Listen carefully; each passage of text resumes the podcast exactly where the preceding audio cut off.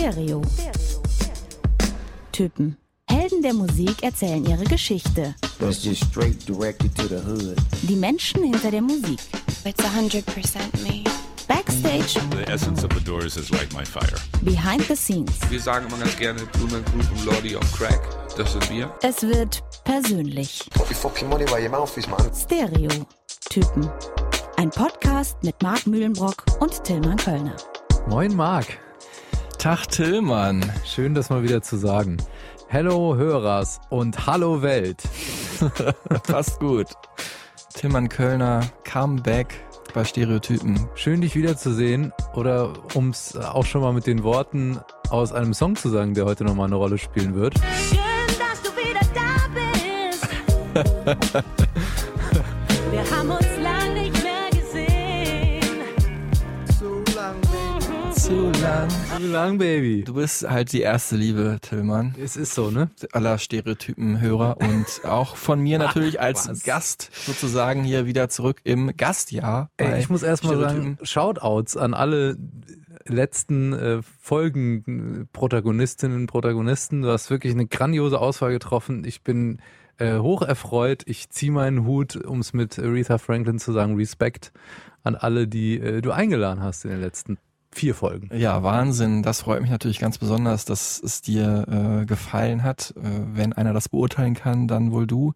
Wie ist es dir denn ergangen? Du, ich ähm, Nichts zu tun, wahrscheinlich Füße hoch und so. Klar, ich habe mich äh, natürlich wie immer in die Sonne gelegt, die ja noch gar nicht so unbedingt da ist. Ähm, du, ich habe äh, unter anderem versucht, ein guter Vater zu sein oder erstmal einer zu werden. Das ist alles gar nicht so einfach.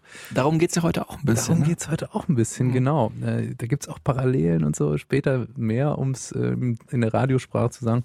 Ja, und auch so die ganzen Challenges, äh, Mental Load, so Themen, mit denen ich mich gerade viel beschäftige. Meine Rolle als Vater, Mann in dieser Familie, wie man das überhaupt gut managen kann als Team. Ne? Mhm. Ähm, das ist gerade eine große Herausforderung, macht aber auch einen Riesenspaß.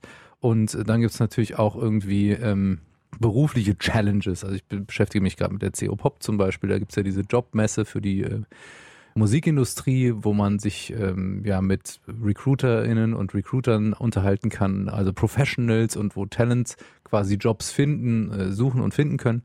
Ähm, das moderiere ich und hoste das und so. Und ähm, ja, dann gibt's ja auch noch ähm, sowas wie ein Leben, was ja an sich auch irgendwie viel von einem fordert. Und meinen wundervollen Job als 1 Live Plan B Moderator, den ich sehr gerne mache, der ja auch immer sehr intensiv ist, wenn dann Sendewoche ist. Ja, ja, schön. Also, dass du gut zu tun hast, dass du schöne Sachen machst, dass du an dir selber arbeitest, das finde ich immer wahnsinnig, verdient auch mal wahnsinnig Respekt, finde ich, wenn man sich da die Zeit nimmt, neben all dem Trubel im Alltag. Und man muss natürlich äh, Shoutouts an alle Mütter an dieser Stelle mal raushauen, weil ohne die funktioniert das ganze Familiengame sowieso schon mal nicht. Ja. Also Mental Load is a hell of a shit, kann ich mal sagen. Wahnsinn. Du hast ja mitgekriegt, es gab ein paar Veränderungen. Ich habe die heiligen Fun Facts eingefasst und eliminiert. Natürlich ging es auch gar nicht ohne dich. Heiligen Säulen eingerissen, Ja. ja. zu Recht. Mit einem weinenden Auge, wahrscheinlich hast du zugehört, wenn das irgendwie überhaupt geht. Ja, ich habe das alles verfolgt. Ich habe alle letzten Folgen komplett gehört, Ach, aber ich fand's wirklich fantastisch. Also nochmal Verneigung vor den ganzen lieben äh, Kolleginnen und Kollegen. Keno, Conny, ähm, Philipp Frido und und, Frido. Philipp, genau. Und äh, das, das war wirklich toll und ich freue mich auf alles, was noch kommt. Wahnsinn. Ja, da kommt noch einiges, kann ich dir sagen. Auch liebe Freunde und Kollegen, Kolleginnen von dir. Was neu ist, sind die drei Fragezeichen. Ähm, ja, um so ein bisschen die Gäste, die ich ja dann, oder die die Hörer zumindest dann auch nicht so gut kannten, musikalisch so ein bisschen zu verorten. Dich kennen die natürlich schon, aber es ist natürlich auch ein Riesenspaß, diese Fragen zu beantworten und zu stellen und zu wissen, was würde Tillmann Kölner sagen. Und deswegen gibt es jetzt hier die drei Fragezeichen. Copyright ist eingetragen, auch für dich. Hat noch nie vorher jemand benutzt, Gott sei Dank. Genau. Äh, Frage Nummer eins. Welche Musik bringt dich zum Weinen? Mal was Lockeres zum Einstieg. Ja. Ja, ich habe natürlich überlegt, fange ich lieber ha- hart an und ende dann weich oder umgekehrt. Ich dachte jetzt so rum. Welche Musik bringt dich zum Weinen? Da würde ich erstmal in Meme-Deutsch antworten, ja. Also Musik bringt mich grundsätzlich Mhm. äh, oft und gerne zum Weinen. Ähm, es gibt wenig, was das so intensiv in mir auch auslöst. Ähm, ich würde sagen, einmal die Woche Coldplay Fix You live in Sao Paulo mit Video. Das ist Wahnsinn. Also Ungefähr bei zwei Minuten 30, wenn dann die die Beats und Drums und Gitarre vor allem einsetzt. Da weine ich gleich, wenn wir nur drüber reden. Ja, Ne? Boah, Gänsehaut. Ja. Oder wie er, ich glaube, früher hat er immer so ein, an so einer Leine so, ein, so eine Lampe gehabt. Oder im Video ist das, ich Mhm. weiß nicht. Und dann dreht sich alles so krass. Coldplay irren natürlich, aber das wäre jetzt zu einfach. Also das letzte, was mich wirklich zum Weinen gebracht hat, war Boy Genius, die fantastische drei Frauen-Band. Mhm. Äh, Eine Supergroup aus äh, Phoebe Bridgers, Lucy Dacus und Julian Baker. Julian Baker, genau. Du weißt natürlich wie immer alles, sofort, direkt, schneller als ich. Ähm, fantastischer Song True Blue. Da musste ich Mhm. wirklich, ähm, als diese Zeile einsetzte, also am Anfang schon sehr emotional und dann, but it feels good to be known so well. I can't hide from you like I hide from myself.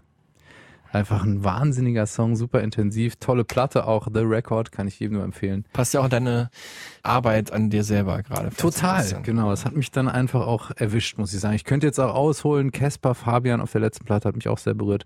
Aber ähm, das Wir würde haben ja jetzt noch den Rahmen sprengen. Genau, wir haben ja noch zwei weitere das Fragen. heißt ja auch nicht drei Fragen und jeweils drei Antworten. Genau. Drei Fragen, neun Antworten. Sondern äh, mit welchem Artist würdest du gern mal eine Nacht durchzechen? Stichwort positivere Frage. Oh, ähm, mit Max Herre, nein. also, doch schon auch, aber ähm, es gibt natürlich, lieber Max, du hörst es wahrscheinlich, äh, Künstlerinnen äh, oder Die ganz oben auf der Liste stehen. ja. Menschen, die ich da doch vorziehen müsste, weil wir uns ja, weil ich ja Max Herre auch schon mal so treffen durfte und es jetzt nicht so absurd ist, dass man mal irgendwie äh, schnackt und Zeit Mhm. miteinander verbringt, weil es ja auch schon passiert ist. Ähm, Rick Rubin würde mir da sofort in einfallen. Shangri-La. das ist Weil dann hast du Utopie. natürlich mit ganz vielen äh, Bands auch direkt gesprochen. Der hat halt alle im Studio gehabt und kann so krasse Geschichten erzählen. Und ich finde es ja auch so abgefahren, dass der halt eben kein so ein Toningenieur ist, der das alles so technisch gelernt hat, sondern einfach so ein Autodidakt, der Mhm. Musik produziert, einfach aus einer Emotion raus und so eine Vision immer entwickelt. Das finde ich halt mega spannend. Ja, nach der Handshake-Theorie bist du dann ja nur einen Handshake entfernt von all den großen Stars sozusagen. Ist ja eigentlich auch Mhm. so. Ich meine, wir haben sie ja auch alle hier, wir müssen ja nur die letzten Folgen hören, dann durchzecht man ja schon die Nächte mit äh, 75 Menschen mittlerweile oder Bands. Frage drei: äh, Was ist dein Lieblingsfilm-Soundtrack? Oh, ähm, da würde ich dann auch die erstmal wählen, die mich dann auch immer emotional berühren. Da könnte ich jetzt viele nennen, aber ich möchte mich dann auf einen beschränken, der Mhm. mir sofort ins Hirn geschossen ist gerade, nämlich Jackie Brown. Ah, Quentin ja. Tarantino, weil der mich echt so an die Soulmusik damals so rangeführt hat. Da habe ich mich mit Delphonics und diesem ganzen Zeug, Bobby Womack, Mhm. ähm, beschäftigt. Und ähm, bis heute habe ich diese Musik dadurch, muss ich sagen, besser verstanden und lieben gelernt, weil es einfach so wundervoll kuratiert ist. Ist natürlich ein bisschen plakativ, so ein Tarantino-Soundtrack zu nehmen. ne? Aber ist schon coole Musik einfach. Und ich könnte jetzt so irgendwas Hochtrabendes sagen, Odyssee 2001 oder irgend sowas Feuilleton, Musikverstehermäßiges. auch geil, aber Aber ich finde es immer geiler, dann sowas auch emotional zu beantworten. Mhm. Da wäre es dann wahrscheinlich Jackie Brown. Diese Delphonics-Geschichte, weißt du, wie er das Tape macht ja, ja. für sie. Und Das ist schon süß, ja. Super, super schön. Nee, er macht's, glaube ich, gar nicht. Er kauft die Kassette, Genau, was irgendwie noch oldschool ist, in einem Laden eine Kassette zu kaufen. Ja. Stimmt. Ich wollte gerade sagen, Strawberry Letter 23 fand ich Mhm. immer cool. Allerdings besser in der Originalversion von Shugi Otis. Das noch als Stimmt. kleiner Nerd-Fact. Heute ähm, geht's aber um jemand anders. Du hast ihn jetzt schon ein paar Mal erwähnt. Haha, ihr könnt es auch lesen auf äh, dem Folgencover. Ist keine große Überraschung, keine Geburtstagsüberraschung. Es geht um Max Herre. Er wird 50, ungefähr zu dem Zeitpunkt, wo wir hier miteinander sprechen. Wobei die Stimmung passt ja auch ganz gut, weil wir befinden uns mitten in der Nacht, ne? muss man sagen. Tillmann Kölner, ein viel beschäftigter Mann.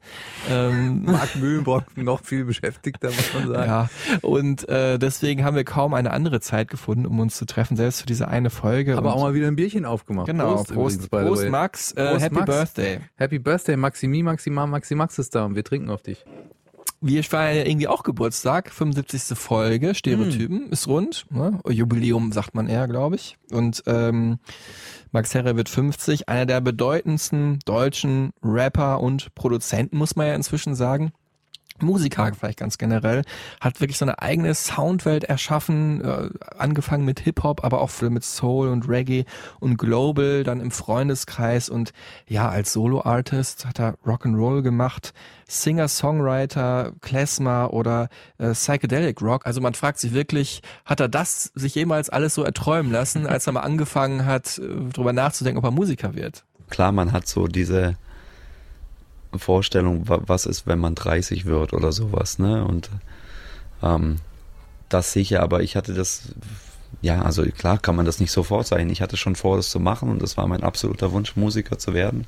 Und das habe ich geschafft, aber in welche, also das ist ja das, das Interessante am, am Musikmachen oder am, am Leben überhaupt, dass man einfach nicht in die Zukunft blicken kann und dass, dass die Dinge einfach passieren und irgendwie beruhen sie aufeinander und das eine ergibt sich aus dem, aus dem, was davor war, aber äh, man kann es trotzdem nicht vorzeichnen. Ich bin glücklich, dass ich, dass ich das machen darf, dass ich Musik machen darf und habe es auch vor, lange, lange zu machen. Und ich bin natürlich auch vielleicht ein Stück weit stolz, inzwischen zu sagen, sagen zu können, du, ja, ich mache das jetzt, ich habe das zum Beruf, ab irgendwie vor 25 Jahren mein erstes Konzert gespielt und, äh, und ich mache es immer noch und es interessiert irgendwie auch die Leute noch. So, das finde ich, finde ich toll, klar. Also diese Legacy auch und dass es Freundeskreis gab, ist natürlich auch äh, eine Art von Vermächtnis. Das, das, das spüre ich. Es ist jetzt nicht die ganze Zeit präsent. Äh, Ich höre mir das jetzt nicht an oder sowas, aber es ist natürlich trotzdem da. Und äh, ja, klar ist das, äh, ist das schön für mich. Und Ja, diese Stimme ist auch so schön. Ja, eine schöne Sprechstimme. Und wie sage ich mal am Ende einer Folge, das ist auch ein schönes Schlusswort. Das war's. Danke fürs Zuhören. Genau. Danke, wir haben halt, wir haben wie gesagt wenig Zeit. nee, ähm, jetzt geht's eigentlich erst so richtig los. Ähm, Max Herre, weiß ich, ist gerade für dich, Tillmann, ein Riesenthema. Sag doch mal. Absolut. Also es ist für mich so der Typ in der Schule aus den oberen Klassen, zu dem man aufgeschaut hat. Ja, Also Bild. ich wollte wirklich so sein wie Max oder Max hat so viel verkörpert damals von dem, was ich als äh, was war ich da, 12, 13-Jähriger so ähm, mir von der Welt vorgestellt habe. Mir, war Musik auch super wichtig, dieses ganze Aufständische, weißt du, dieses, ähm, ja, die Kollegen von laut.de haben ihn als Hobby-Revolutionär bezeichnet, so ein bisschen lax äh, ausgedrückt, ne, weil er ja schon auch Revolutionäres für die deutschsprachige Rapmusik geleistet hat. Aber er war natürlich der, der Che Guevara sich auf die Fahne geschrieben hat, ne, und im Army Parker ähm, mit den langen Locken war er einfach irgendwie schon optisch eine Ikone und dieser ganze Style, was er für mich ins Leben gebracht hat, war halt, dass man ähm, als Musiker wirklich auch was verändern kann, wenn man einfach auch für was steht und zu was steht. Weißt, du, er hat immer Haltung gehabt von Anfang an und damit ist er auch rausgestochen damals aus dem, was in, in Deutschrap Deutschland so äh, los war. Ne? Natürlich Mhm. gab's irgendwie äh, Advanced Chemistry, was ihn ja auch zum Rap gebracht hat, kommen wir ja auch gleich drauf, die ja super politisch waren, aber es gab natürlich auch viele so Spaß-Kombos und da war er halt einer, der gesagt hat, Moment mal hier, bei mir geht's auch immer um was. Und ich habe ihn auch immer einfach ähm, ernst genommen und ihm das auch immer abgenommen, ohne dass er so oberlehrerhaft dabei irgendwie rüberkam. Mhm. Und dann hast du ihn ja auch schon mal getroffen und ein Interview, ne? Oder nicht nur zum Interview, auch mal ja in, in anderen Rahmen. Erzähl doch mal. Ja, in verschiedenen äh, Kontexten habe ich ihn immer wieder getroffen. Also sei es irgendwie bei einer Semi Deluxe MTV Unplugged Aftershow Party, wo er dann auch da war, wo man sich zuprostet, auf einer Party in Berlin auch, aber eben auch immer professionell im Kontext ähm, Interview habe ich ihn auch mehrfach schon getroffen, wobei das letzte große Interview zu Athen meine liebe Kollegin Franziska Nieser gemacht hat, ähm, was fantastisch auch war, wo ich dann einfach auch sehr gerne zugehört habe. Also einfach ein Typ, der mich durchs Leben begleitet hat, mit dem ich groß geworden bin und der mich auch ein bisschen zu dem gemacht hat, der ich jetzt bin, um es fast noch ein bisschen pathetischer zu sagen. Aber ich, ich, erzähl du mal, du hast ihn ja auch sehr oft getroffen und er bedeutet dir auch sehr viel. Ja, ähm, ich finde schon, er ist aus dem ähm, klassischen Rapper-Kosmos von damals, das man ja alles in guter nostalgischer Erinnerung hat, halt wirklich hervorgestochen als einer der bedeutendsten Musiker. Klar, das klingt immer so ein bisschen plakativ, ich habe es auch gerade schon gesagt, aber ich finde wirklich, dass er da auf den letzten, gerade auf den letzten beiden Alben, wo ich ihn wirklich sehr lieb geworden hat, was ganz Eigenes erschaffen hat, was ich gar nicht dachte, dass das so einfach möglich ist, gerade auch mit deutscher Sprache in Deutschland und so. Also bei den Alben Hallo Welt und Athen einmal halt so diese super mitreißende Hip-Hop-Welt nochmal ein bisschen umzukrempeln, auch natürlich dann mit Lenny Kravitz zu mischen, das fand ich eine super geile ähm, Coverversion auf Deutsch äh, von It Ain't Over Till It's Over, mit ganz viel Liebe, dieses Album, positives Album, dann halt so ein bisschen die melancholische Seite, die Rückerinnerung an schönere Zeiten mit Athen, kommen wir nachher noch drauf. Und ja, ich konnte ihn auch ein paar Mal treffen. Ähm, zum einen war es so, dass ich habe das schon damals hier erzählt in Folge 25, also genau vor einem Drittel, ähm, als wir die Fanta 4 behandelt haben, dass die Firma, für die ich damals gearbeitet habe, Connection of Pop, war so der Haus- und Hof ähm, ja, Marketing, PR-Agentur für die. die haben, wir haben halt immer diese sogenannten EPKs oder Generic Interviews gemacht, also Interviews, die dann in Radiosender und Fernsehsender verteilt wurden, damit die diese äh, nutzen können, aus Promo-Zwecken natürlich. Ähm, und äh, da war Max Herre mit Nesola, seiner Plattenfirma, ja auch ein bisschen angebandelt. Am Anfang war er eh bei 4Music unter Vertrag und deswegen hat diese Firma Connection of Pop auch ganz oft Max Herre interviewt und ich allein habe ihn ich habe es gezählt, warte mal, es war glaube ich viermal interviewt. Mhm. Ähm, und auch unter ganz unterschiedlichen Umständen, also sowohl ähm, beim Videodreh zu eingeschenkter Tag im, in so einem Berliner Hinterhof, dann hier, wo ich gerade herkomme übrigens, äh, Cosmo hat so einen Plattenraum von äh, vom Plattenchef Francis Gay, den gibt's nicht mehr, den Platten, also den Plattenraum gibt's nicht mehr, den Chef Gott sei Dank noch. Und äh, da wurden wir damals so abgestellt, um uns da eine ruhige e ruhige Eck zu finden, um da miteinander zu quatschen. Oder bei WDR 2 das letzte Mal, wo dann Athen behandelt wurde. Und ähm, aber auch im äh, hier Berliner ähm, Orchestergebäude, also vom Osten, ich weiß nicht mal, in der Nalepa-Straße. Funkhausstudio. Genau, so Wahnsinn ja, ganz tolle Situation. Und ich habe ihn aber auch vorher schon mal persönlich getroffen, auch auf einer Party mal in Berlin übrigens, witzigerweise, aber auch schon mal äh, meine Ex-Freundin, mit der ich in Uni-Zeiten zusammen war, Grüße raus an dich, Biene, die ist auch aus Stuttgart und so ein bisschen in dieser Community, damals auch als Sängerin in, von Hip-Hop-Tracks groß geworden, also nicht, dass die jetzt bei Max Herre gesungen hat, aber hatte so ein bisschen da die Connections und ähm, da sind wir ihn auch ein, zweimal begegnet. Unter anderem auch, weiß ich noch, ganz unverblümt waren wir in so einem Sneakerladen drin und dann saß auf einmal links in der Ecke Max Herre, obwohl er da schon echt ein Star war, muss man sagen. Du hast wahrscheinlich auch ein paar Fotos, ne, oder? Ja, in aus Erinnerung, ja. Also äh, ich soweit poste auch mich noch mal eins, wo ich mit ihm ein Bierchen drauf. Ja, mach du das mal. Das Packen wir nochmal auf die Stereotypen Instagram-Seite. wo du hier der äh, der, ja, ich will's, also es tut mir fast leid, dass du sagen, der Stargast heute bist. Du bist ja eigentlich ein. Urgestein der Sendung. Und jetzt kommen wir zur Urgestein-Rubrik, nämlich jetzt kannst du nochmal beweisen, wie gut Tillmann Kölner wirklich ein Max Herre und Freundeskreis-Fan ist. Das kannst du jetzt unter Beweis stellen. Boah, unangenehm. Die kurzen fünf sind nämlich geblieben. Kaum Fallhöhe aufgebaut. Ja, also für alle, die es nicht kennen, was ich mir gar nicht erklären kann, aber ich habe jeweils eine Sekunde aus den äh, vielleicht fünf bekanntesten Songs von Max Herre oder Freundeskreis genommen. Es sind jetzt nicht die Top 5, sonst wäre es zu einfach, aber fünf der bekanntesten Songs und habe diese fünf Sekunden rasant hintereinander geschnitten, ähm, so dass man sie bestimmt erkennt, aber ja, kannst du sie auch benennen? Das ist die Frage. Ich sag jetzt schon mal Heiligs Blechle, um es auch mal mit dem Schwäbische zu beginnen. Ja. Es wird nicht leicht, gell? Du bist aber eigentlich ja Hesse, ne? Ja, das stimmt, aber meine Mutter kommt aus Rottweil am Neckar und der ist auch nicht so weit weg von Sturgart. Ah, ne? okay. Ich kann das alles gar nicht. Es Wo würde das jetzt ganz, herkommt. ganz, ganz peinlich werden. Okay, also die kurzen fünf, es gibt immer zwei Durchgänge. Hier ist der erste Durchgang zum Mitraten für euch zu Hause und natürlich vor allem für Tillmann Kölner.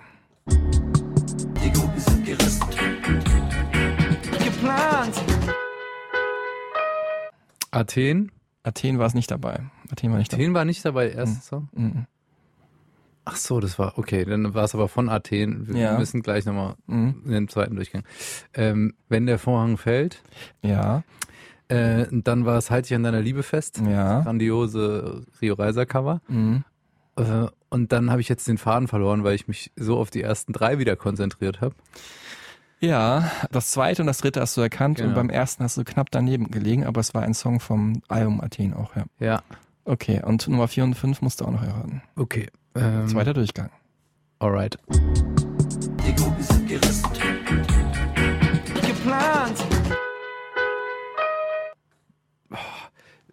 Letzte ist ähm, mit Philipp Poisel, Mhm. Fliegen. Äh, nee, Wolke 7. Ja.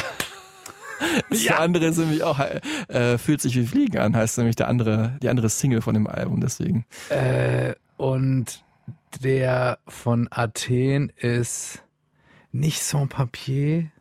Ach Mann, ich habe es gerade noch gehört. Das ist ähm, über seinen Vater Frank, der 7. September. 17. September. Ja, richtig. Ja. Sehr gut. Okay, und dann ist auf der 4 ist dann wahrscheinlich Hallo Welt oder ein geschenkter Tag. Also ja, Ja, du musst es sagen. ein Song. geschenkter Tag. Das Lied? Ja. Richtig. Das erste Mal.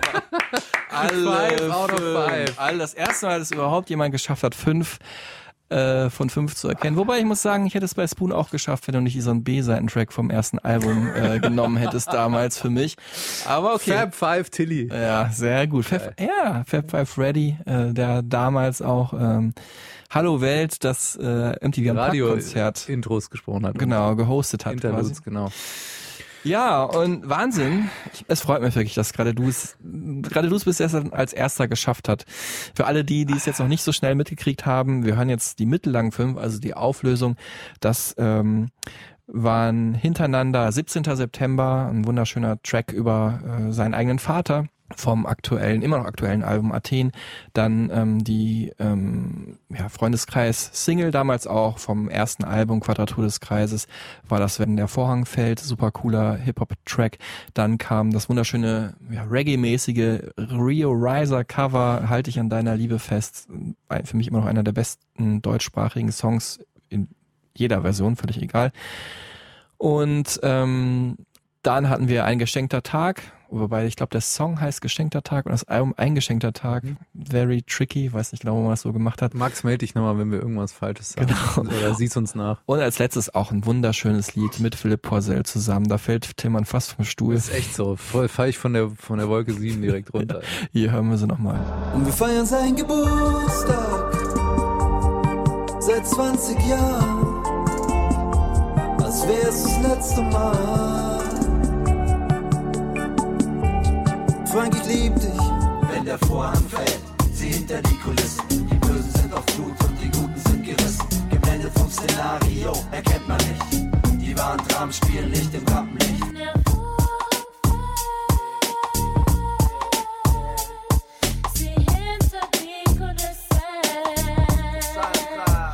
Der, auf den du wartest, dich sitzen lässt.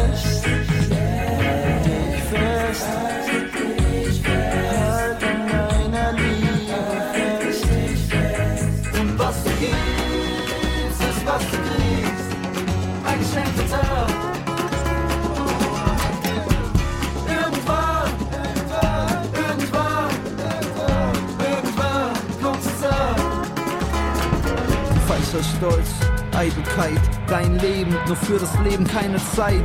Mit dieser Lehre Bücher vollgeschrieben, dein Albtraum auf Wolke 7. Und ich schließe die Augen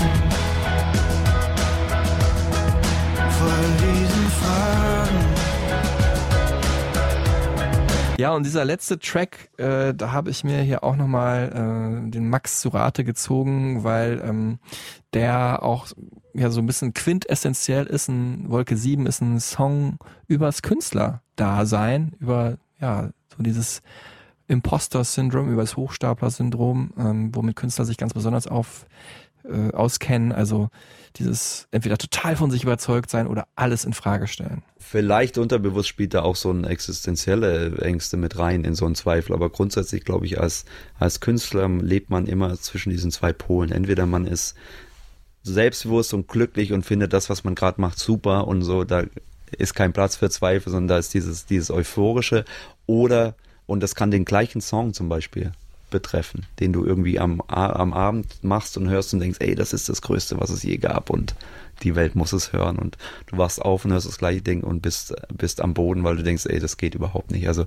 es gibt dieses Mittelmaß, glaube ich nicht, oder diesen Weg dazwischen gibt es als Künstler nicht so, sondern du bist immer zwischen diesen zwei Polen und reibst dich daran auf.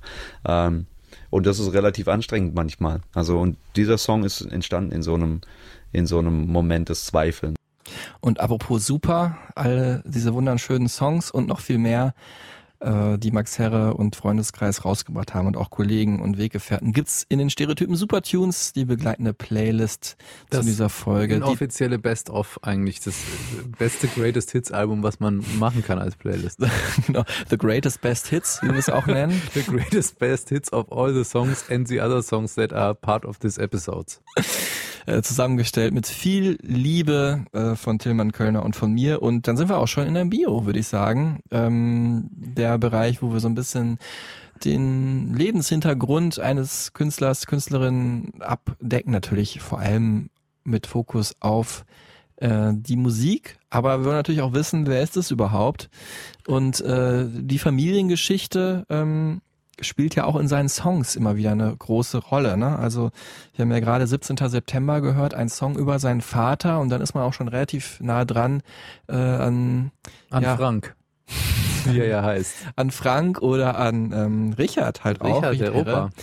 Ähm, die Lebensgeschichte äh, der Harris ist vor allem verbunden mit einer anderen Disziplin, der ähm, mit Herrenhäusern. Ja, der äh, der Kunst, nämlich mit der Architektur. Max Harris Oper war ja in der Bauhaus-Ära, also so 1920er Jahre, ähm, wichtige Figur, hat da ähm, äh, Möbel entworfen, vor allem in Inneneinrichtungen, hat auch äh, Poster gemacht für wichtige Veranstaltungen, wo dann tatsächlich noch ein bisschen bekanntere Architekten zugegebenermaßen ihre Entwürfe verwirklicht haben, wie Mies van der Rohe, mhm. großer ähm, äh, Architekt aus Aachen, der dann aber nachher das Stadtbild von Chicago total geprägt hat, wo er auch dann Ende seines Lebens gelebt hat. Walter Gropius, auch ein großer Name. Alles Weggefährten und ja, ich weiß jetzt nicht, ob Freunde, aber zumindest Bekannte oder im Bekanntenkreis von Richard Herre. Und der hat dann auch äh, das französische Werk eines noch vielleicht bekannteren Architekten übersetzt, nämlich von Le Corbusier ähm, ins Deutsche. Ähm, ja, ganz frankophile Familie äh, seit jeher, die Herres.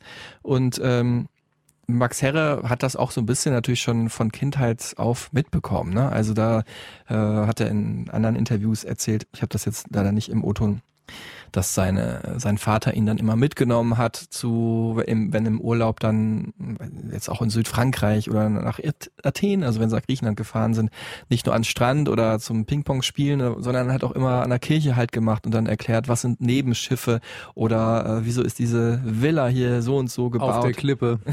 genau, da kommen wir gleich hin. Oder der hat in äh, Griechenland Sportstätten gebaut, ne? deswegen auch vielleicht diese Verbindung mit diesem Song 17. September, dass der gerade auf dem Album Athen ist, wo ähm, Max Vater halt auch lange gearbeitet hat und als Architekt tätig war, macht dann irgendwie alles irgendwie Sinn.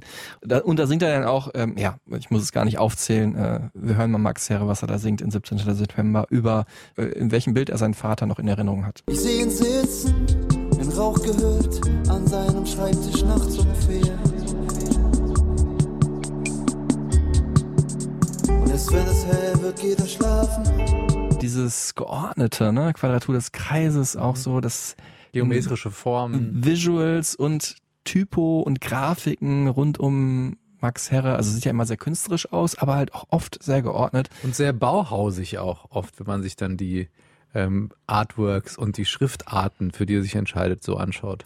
Das finde ich auch. Und ähm, das andere aber dann auch, gerade auf dem letzten Album, gelingt es ihm dann trotzdem, was ja eigentlich vielleicht so ein bisschen, zumindest in meinem musikalischen Gefühl, so ein bisschen das konterkariert, immer so ein bisschen trippig auch dann zu klingen. Ne? Gerade dann bei dem Titeltrack Athen oder so zum Beispiel, dass es dann so schon irgendwie ja was Demoartiges hat. Und für Max Herre ist das gar kein Widerspruch es gibt in, in der Musik und in Deutschland stelle ich das fest, so unter wirklich richtig guten Musikern oft diese Vorstellung, dass wenn was perfekt gespielt ist, dass es dann die perfekte Musik ist. Während ich glaube, dass wenn man sich Sachen anhört, die einem wirklich was bedeuten, dass es oft dieses raue, imperfekte ist, dass es einem so, dass es so nah macht. Ne?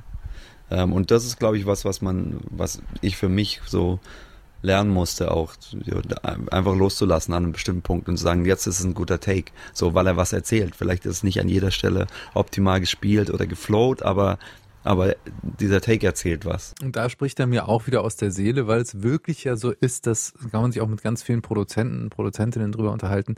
Die ersten Takes, die Demos sind meist die besten und oft werden die genommen, um dann die großen Hits daraus zu bauen, weil da das Gefühl einfach am ehrlichsten rüberkam mhm. in dem Moment. Verweis auf Folge. Ja, irgendwas mit Robbie Williams nämlich. Viel hat er direkt das Demo haben sie am Ende genommen, obwohl er es hundertmal eingesungen hat. Es wird dann am Ende nicht besser. Konkret in Song und Video hat er dann das Thema Architektur verewigt, als Metapher muss man sagen, in Villa auf der Klippe. Wir fahren die Serpentinen zur Villa auf der Klippe. Schau, wie schön sie am Abgrund liegt, die der Klippe und wie verheißungsvoll sie schweigt. Villa auf der Klippe, Schneeweiß, Schneeweiß, Schneeweiß, Schneeweiß, Villa, Villa. Architektur unserer Sehnsucht, der wahr gewordene Traum, im Fels aus Glas und Beton, zwischen Klonsalz, nahtloses Blau, Mit dem sehr passenden Feature hier Trettmann, der ja auch gerade wieder in aller Munde ist mit seinem neuen Album. Genau, also Max Herre vielleicht unbedingt, aber auf dem Album sehr melancholisch und Trettmann natürlich durch diese ja, seine eigene Musik, Dancehall zwar, aber in Melancholy Vibes. Und auch gut. sehr ästhetisch mit Mhm. dieser schwarz-weiß ähm, Identität, die er sich dann mit Kitschkrieg, dem Produzententeam, aufgebaut hat. Genau, Max Herre singt hier von der Architektur unserer Sehnsucht. Ja, lassen wir ihn selber nochmal erzählen, was er mit dem Song genau meint. Ich finde das ein wunderschönes Bild. Der beschreibt äh, irgendwie A, diese Sehnsuchtsort, die wir alle haben, aber auch diese Idee von, von Selbstoptimierung und dieser, dieser Suche nach Perfektion.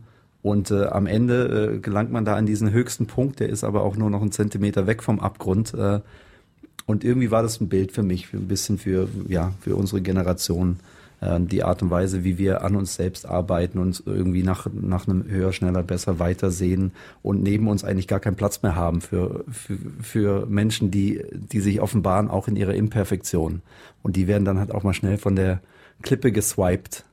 Ah, sehr deep geht er da rein. Jetzt sind wir auch schon richtig drin, ne? Ja. Ähm, können aber nochmal so ein bisschen zurückgehen, wie es eigentlich dazu gekommen ist. Ja, es ist wie er nat- überhaupt da hingekommen ist zu dieser Villa auf der Klippe. Genau, es ist natürlich äh, ja in so einer ähm, Architektendynastie dann vielleicht doch ein bisschen überraschend, dass Max Herre Musiker geworden ist. Übrigens sein Bruder Tom ist Architekt geworden. Wir sehen die beiden als kleine Dötzken äh, auf dem Albumcover von äh, Athen, wie die da im Urlaub ja auf irgendeinem oder vor irgendeinem Tempel stehen, die den der Vater den beiden gezeigt hat. Äh, Ich habe den Namen jetzt vergessen, aber ist wohl echt so imposant wie die Akropolis, halt nicht ganz so bekannt. Und ähm, ja, Tom lebt in London, ist Architekt und Max Herre lebt in Berlin, ist Musiker geworden. Äh, Schon mit 15 oder 16 hat er das so angestrebt. Ähm, hat er seine erste Band gehabt. Da ging es gar nicht unbedingt um Rap, also als Interesse schon. Er rappt ja auch, es fing an mit der Gitarre meines Vaters. Also die Musik kam dann doch irgendwie schon auch vom, vom Elternhaus durch die Platten, die der Vater gesammelt hat, ne, und die Gitarre, die da zu Hause rumstand. Wobei es waren nicht nur die äh, Platten seines Vaters, sondern ja dann über kurz oder lang auch die Hip-Hop-Platten, die er äh, über andere Wege entdecken konnte. Die erste wichtige Rap-Platte für mich war The Breaks von Curtis Blow. Das war einfach, die, weil ich in der, zusammen war mit einem Mädchen, da war ich zwölf und deren Mutter hatte die Platte. Also sie hat eine riesen Plattensammlung gehabt. War mit einem, ja, äh, Afroamerikaner, ja, liiert damals und da waren eben diese Platten alle. Und das war so meine erste Rap-Platte, wo ich so richtig drauf geflasht bin, eigentlich, die ich mir auch gekauft habe. Und eigentlich so Rap war, das war aber schon 85, so, da gab's dann schon Run DMC, äh, dann Houdini und die Sachen kamen dann und so. Äh, und ist tricky und sowas, das habe ich auch schon gehört. Das hatte ich aber auf Kassette von einem Freund. Ja, und äh, dann hat er auch großes, breites anderes Interesse gehabt, durch seine Eltern auch, die ja Plattensammlungen viele Singer-Songwriter hatten, aber auch äh, Bob Marley Musik, äh, Nutty Dread oder Al Green, Let's Stay Together, auch ein Hit von einem äh, Quentin Tarantino Soundtrack, wollte ich sagen, nicht Pulp Fiction. Oder Jimi Hendrix zum Beispiel auch. Und dass das so ist, daran ist sein eigenes Geburtsjahr schuld. 1973, Geburtsjahr, wichtig für mich und so, ne? Also das ist ganz witzig, auch mit Hendrix so. Mein Einstieg zu Hendrix, Hendrix war Band of Gypsy und das ist ja eigentlich das, das groove-orientierteste, funkigste, was er je gemacht hat. So und ich komme immer noch davon, eigentlich immer von einem Soul, Black Music Aspekt so. Und den habe ich gefunden in vielen 70er Jahre Rock-Sachen. Und es ist einfach so, einfach, das ist einfach die Zeit, in die ich geboren wurde. Ich bin 73er Jahrgang und als ich angefangen habe, Platten zu sammeln, war es wirklich so eine Jagd auf, auf Platten aus, diesen, aus diesem Jahr. So, immer, ich habe immer geguckt, auch wenn man Samples suchen geht, dann als, als junger Hip-Hop und so, ja, welches Jahr? Oh, 73, ja, 74 ist auch noch okay.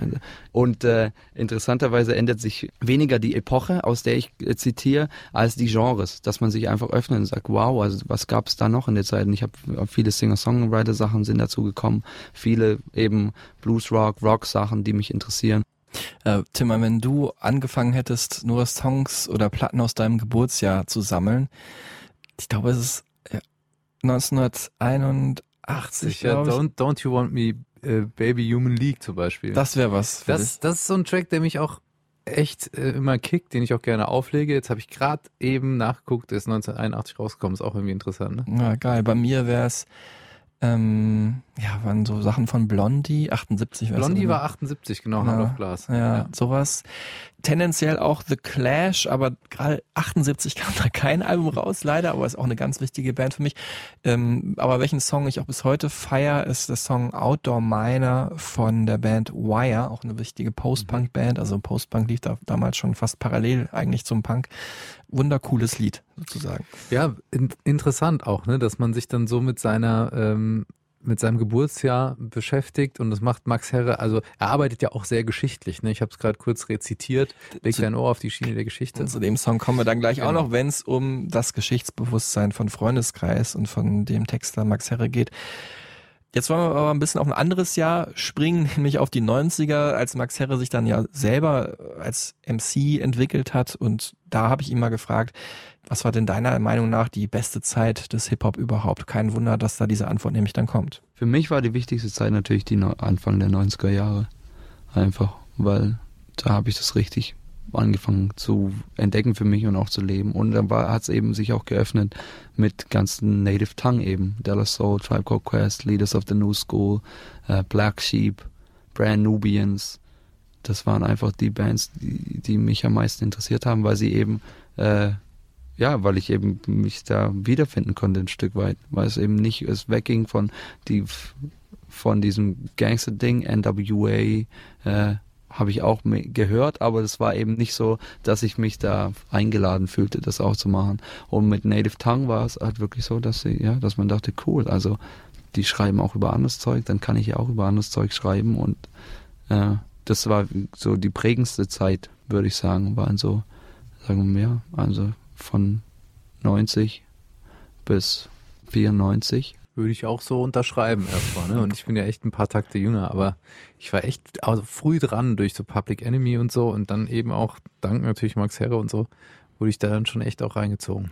Das war auch meine Zeit. Also da war Hip-Hop meine Musik Nummer eins. Ne? Also er hat es gerade gesagt, Native Tongue, Boom Bap, ähm, Ja, so Conscious Rap. Auch und so diese Sachen, ne? Daisy Age, ja, das war noch ein bisschen später. Ich denke an- tatsächlich eher an Della Soul oder A Tribe Mhm. Called Quest. Später waren dann meine, mein, sag mal nochmal, also ich wollte Triumvirat sagen, aber es waren eigentlich vier. Was sagt man dann? Keine Ahnung. Triumvirat. Ich hoffe, ich kriege jetzt überhaupt vier zusammen. Es waren The Roots, Outcast, Farsight und die frühen Black Eyed Peas, bevor ähm, Fergie dazu kam. Fergie dazu kam. Das ist aber die Zeit Ende der 90er. Wir sind ja gerade Anfang der 90er und da waren es, wie gesagt, bei mir vor allem ähm, Della Soul, A Tribe Called Quest und Naughty by Nature und bei Max auch und natürlich noch ein bisschen mehr. Er ist auch ein bisschen älter als ich ja und hat auch noch ein bisschen tiefer in den Hip-Hop reingedickt. Du hast vorhin schon eine ganz wichtige Band aus Deutschland erwähnt, ähm, die man auch zweimal hier im Podcast nennen kann. Advanced Chemistry mit Fremd im eigenen Land. Der erste Hip-Hop-Track in Deutschland, vielleicht oder einer der ersten. Ist Der dann wichtigste Auch, ist dann damals. auch direkt einer der äh, politischsten Songs, oder bis heute vielleicht der politischste Hip-Hop-Track überhaupt, ein sogenannter Posse-Track. Das heißt, viele MCs kommen nacheinander zu Wort und berichten von ihren Erlebnissen äh, als Migranten in Deutschland, wie sie ähm, ja, welche Situationen sie durchlebt haben. Kann Ähm, ich bis heute noch komplett von vorne bis hinten auswendig, spare ich euch aber jetzt.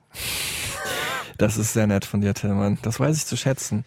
Ähm, ja, und wir haben es gerade gehört, Max Herre kam dann tatsächlich vom Live-Band musizieren und hat dann selber eine Hip-Hop-Combo gegründet. Und bevor wir, bevor er uns erzählt, wie das alles losging, hören wir jetzt erstmal den Song mit dem ja, Freundeskreis. Ich wollte jetzt fast sagen, weltberühmt wurden, aber zumindest äh, äh, Deutschland, Österreich, Schweiz mäßig berühmt wurden. Immer wenn es regnet, muss ich an ablenken, nass bis auf die Haut. So stand sie da, und uns war es laut und wir kamen nicht an. Immer wenn es regnet, muss ich an dich denken, wie wir uns begegnet sind und kann mich nicht ablenken, nass bis auf die Haut. So stand sie da. Und da muss ich ja nochmal sagen, meine erste Freundin, Hieß erste Anna. echte Freundin hieß Anna und es war für uns, es war für mich. Max hat quasi, war ich, weißt du? Also Ach, es war meine Identität, war ANNA, die äh, so mysteriös unnahbar war, weil sie auch äh, zwei Jahre älter war als ich und für mich wahnsinnig schwer zu erreichen. Sie war meine Nachhilfelehrerin damals. Ich habe überall ANNAs gerade erkannt. Un-A-N-N-A-Nahbar, N-A-N-N-Nachhilfelehrerin. Ja, das war auch so. Für mich war Anna überall damals und äh, es auch ein war guter, auch ein guter Superheldin-Name, finde ich. Anna überall. Total, Anna überall. Es war äh, auch äh, eine der prägendsten Zeiten meines Lebens und deswegen war das so krass, wie dieser Song bei mir eingeschlagen hat. Es war Mhm. so, wow, das ist einfach für mich, das ist quasi meine vertonte Biografie, meine Identität. So.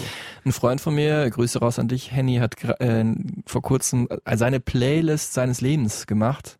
Äh, da wäre wahrscheinlich dieser Track Ja. dann auch bei dir mit drauf. Ne? Total. Und äh, ja, Freundeskreis oder am Anfang hießen sie noch Maximilian und sein Freundeskreis. Ähm, haben sich dann gegründet, äh, so 93.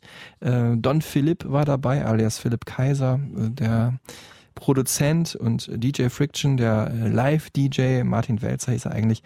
Aber bevor ich hier noch lang erzähle, lassen wir Max die ganze Story nochmal erzählen. Also ich habe eine ziemliche, ich habe schon gesungen. So mit 15, 16 hatte er auch eine Band, aber eher Soul, Reggae-Sachen haben wir probiert. Und äh, eigentlich Rappen angefangen habe ich durch meinen kleinen Bruder, weil er viel Rap-Sachen gebracht hat. Und dann habe ich mich so probiert und hatte auch ein paar Vinyle, mit denen ich dann in Clubs gegangen bin und habe geMC'd. Und da war ein äh, DJ in einem Club in Stuttgart, der hat mich dann in Philips Gartenhaus gebracht. Das war vielleicht äh, 93, 93, Anfang 94. Da habe ich Philipp kennengelernt. Und Philipp war ja schon ja, ein gesetzter Musiker mit äh, Plattendeal bei Groove Attack und einem gut laufenden Projekt auch. Ähm, das war so der Beginn unserer Zusammenarbeit. Frico kam dazu, dann würde ich sagen auch früh 94. Wir sind dann nach San Francisco auf so einen Austausch gefahren und brauchten einen DJ und da hat er dann äh, den Part übernommen. Damals nannten wir uns noch Agit Jazz.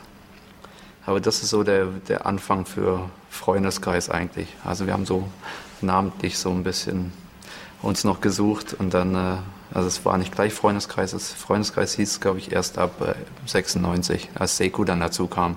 Es hieß eine Zeit lang Maximilian in seinem Freundeskreis äh, und das haben wir dann gekappt, den, den Maximilian. Dann hieß es Freundeskreis ab 96. Auch interessant, dass von Anfang an Jazz eigentlich im Namen war und Jazz sich auch durch die musikalische Biografie durchzieht und Max Herre ja auch ein großes Jazzprojekt hat mit Web Web, was 2021 rausgekommen ist. Mhm. Ganz coole Musik, finde ich auch. Ähm, Freundeskreis hört sich ja schon, sage ich mal, so ein bisschen hippie-mäßig an. Dann haben sie es noch weiter gestrickt. Man hört es ja auch in ANNA aus dem Schoß der Kolchose. Mhm. Also so ein bisschen dieser Kommunengedanke. Ähm, ne? So ein Kollektiv von kreativen, ja, auch so ein bisschen intellektuell alles angehaucht, ne? Bildungsbürger, Ja. Hintergrund, studentisch. Das schwang auch immer mit von Anfang an. Ne? Also so, wir haben schon einen Plan von ähm, der Geschichte und beschäftigen uns auch damit. Und Politik. liegt daran, weil sie immer ihr Ohr auf das. Na, Ich mach's jetzt nicht, aber jetzt hören wir den Track, den Tim gerade schon angerappt hat, sozusagen. Ähm, legt ein Ohr auf die Schiene der Geschichte an, wo man sieht, ähm, ja, wie das Geschichtsbewusstsein bei ähm, Max Herre oder wie tief das ging. 1973, Geburtsjahr. Wichtig für mich als auch geschichtlich, denn da wurde klar, dass die CIA eine Hure war. Chile, Attentat, viele Tote. Allende starb, tragisch statt tragender Mann der Unita Popular. CIA, Chile ist amerikanisch. Victor Jara sang in Spanisch, seine Stimme mahnt dich. Vergiss die Toten nicht, vergiss die Diktatur des Boten nicht. 1973. Meine Mutter presste, gebar und wiegt mich, legt mich an. Und so weiter, ja, ey, ich find, bin begeistert. Ich kann sowas gar nicht. Ich kann mitsingen, wenn das läuft, aber ich könnte nicht äh, irgendeinen Song mitrappen oder so. Ähm, ja, beide Songs auf dem Debütalbum Die Quadratur des Kreises mit drauf. Wie geil auch, übrigens muss ich noch mal ganz kurz sagen, wie luftig geil dieses Schlagzeug auch heute noch klingt, ne? Also von Don Philipp. Ist einfach auch musikalisch so stark. Ähm, auf For Music kam das raus, Label von den Fantas hat sie gesigned und ja, haben da ordentlich äh, viel Liebe und Marketing Money reingesteckt, damit das Ding läuft, aber das hat einfach so viel Qualität gehabt, ähm, dass das gut geklappt hat, auch in den Charts. Und ja, jetzt haben wir es gerade, du hast gerade schon gesagt, intellektuell war es, ähm, das klingt ja noch, sag ich mal, positiv. Äh, wobei, vielleicht bleiben wir erstmal dabei. Wie sieht Max Herre das heute, dass, dass das so ein bisschen ne, aus dieser Bildungsbürger, dass er so ein bisschen in diese Bildungsbürgerecke äh, gedrängt wurde? Ich war da eigentlich immer entspannt mit, weil ich es nicht in diesem Kontext gesehen habe. Also ich habe uns nie und Freundeskreis nie in einem politischen Kontext gesehen, sondern wir haben Songs gemacht und da waren eben auch solche dabei. Aber es war eher, also wir haben uns eher in der Tradition gesehen von äh, Stevie Wonder und Curtis Mayfield oder Hip-Hop-Bands wie Della Soul, Tribe Called Quest oder ja auch Public Enemy, Leuten, die immer mal was gesagt haben oder so. Aber das war jetzt nicht, wir waren keine explizit politische Band. Wir waren die einzigen in der Zeit vielleicht, die was gemacht haben und dadurch war das so exponiert. Aber wenn du die Platten gehört hast damals, da waren zwei, drei Songs drauf, die einen, äh, vielleicht einen sozialkritischen Aspekt hatten. Der Rest waren einfach Songs über Rap und Liebe und äh, was auch immer. Ne? Ich glaube, es war einfach so, wir waren halt relativ unvorsichtig, weil wir uns eben nicht bewegen konnten in dieser Medienwelt und uns das nicht bewusst war, was man da lostritt. Deshalb, wir waren da sehr naiv, glaube ich, wie wir da rangegangen sind. Und es war natürlich auch so, dass man irgendwann in der Schublade steckt und dann wird es schwierig, da rauszukommen. Ja, und äh, das ist dann wirklich kulminiert in der Presse, in der Medienwelt äh, mit einem Artikel in der Bravo, ähm, die ja, also Max Herrer als Jesus von Benstown bezeichnet hat und alle Schrecklich. Äh, alle Konzertgänger wären Pilgerer gewesen und seine Band und selbst die Fantas wären jünger gewesen, um ihn halt zu pushen. Gut, das ist schon sehr gewagt. Äh, dazu aber auch noch ein komplett erfundenes Interview und Zitate abzudrucken, so ist dann gewesen. journalistisch einfach äh, nicht integer und deswegen musste dann damals der Chefredakteur auch gehen, hat Max Herrer auch äh, noch im Interview erzählt. Aber ja, ähm, hier bezieht er nochmal Stellung dazu, wie das dann damals für ihn war, als es dann so ein bisschen gekippt ist, nämlich dass es dann doch einfach ein bisschen zu viel war. Mir wurde es natürlich zunehmend äh, Unrecht. Also und ich kam immer schlechter darauf klar, auf dieses äh, Bild dann, Che Guevara, das Schwert und so weiter, weil also in so eine äh, Schuhe kann man natürlich einen 23-Jährigen, 24-Jährigen nicht stecken, weil da kann er nicht, äh, dem kann er nicht gerecht werden. Und das wollte er auch nicht, also wollte ich auch nicht. Äh, es war immer eine Facette und also für uns war eben auch dieses Gefühl, authentisch zu sein, heißt eben auch, alles Mögliche abzudecken und eben alles zuzulassen, die politischen Sachen, die Liebessachen, die, die Battles-Sachen. Aber es war jetzt, ähm, wie gesagt, es war jetzt nicht unser Ansatz, die, die politische Rap-Band zu werden, überhaupt nicht. Aber wenn man sich anguckt, was so sonst Deutschrap-mäßig los war, waren sie halt einfach ähm, die, die diesen Stempel am ehesten bekommen haben. Mhm. Ich habe ihn ja kennengelernt zum ersten Mal so richtig bewusst auf diesem Track Wildwechsel auf dem Fettes Brot Album außen Top Hits innen Geschmack, mhm. wo er sich als hier bei Gefahr bleibe ich klar wie Che Guevara auch so vorstellt mit dem Army Parker und so.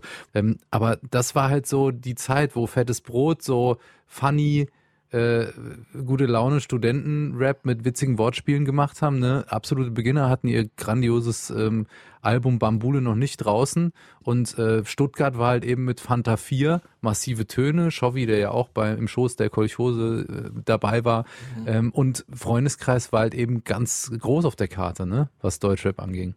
Ja, und vor allem die einzigen, die dann, da hat er recht, dass du recht wirklich politisch waren, ne? Auch dann als Bambule rauskam, großartiges Hip-Hop-Werk, das war ja vielleicht eher, vielleicht mal sozialkritisch oder so, aber nicht kein, kein, also kein Geschichtsunterricht in dem Sinne. Genau, dann gab's noch irgendwie 1-2, ne? Und Hamburg, dann gab's natürlich auch fünf Sterne Deluxe und so, ja. Alles großartige, wichtige Sachen damals. Aber es war halt eben nichts so fokussiert auf Storytelling, von Dingen, die wirklich passiert sind, ne? Mhm. Und sich auch in so Themen so reinzudenken. Ich finde es gut, dass er sich davon nicht hat ableiten lassen, ähm, weiter politische Songs zu machen, bis heute ja eigentlich, ne, wo er sich dann natürlich auch als Künstler etabliert hat. Ähm, auf dem Debütalbum gab es einen Song äh, und auch auf äh, dem Album Hallo Welt, ähm, der sich mit äh, der Lage in Israel zwischen Palästinensern mhm. und ähm, Juden befasst, äh, Jerusalem bzw. Berlin-Tel Aviv. Ähm, beziehungsweise da ging es dann auch im letzteren um ja, die Flucht und Neuanfang in der Nazi-Zeit, also nur so immer verbunden mit geschichtlichen Themen oder auch äh, der Track Kapitel ja, ja auch ne? Wahnsinns-Track ja. vom immer noch aktuellen Album Sugar MFK und Dirk von Lozo auf einem Track zu bringen, ist auch ganz abgefahren. Das ist unerreicht auf jeden Fall. Ich finde die äh, Verbindung von ja dem, was Max gerade so in, in unserer Antwort, die wir eingespielt haben, gegeben hat, von dass es oft um Liebe für äh, bei Freundeskreis ging, aber auch oft um Politik. Das findet man in keinem Track besser als in Esperanto. Wir über Stuttgarts Hügel in die Welt Esperanto.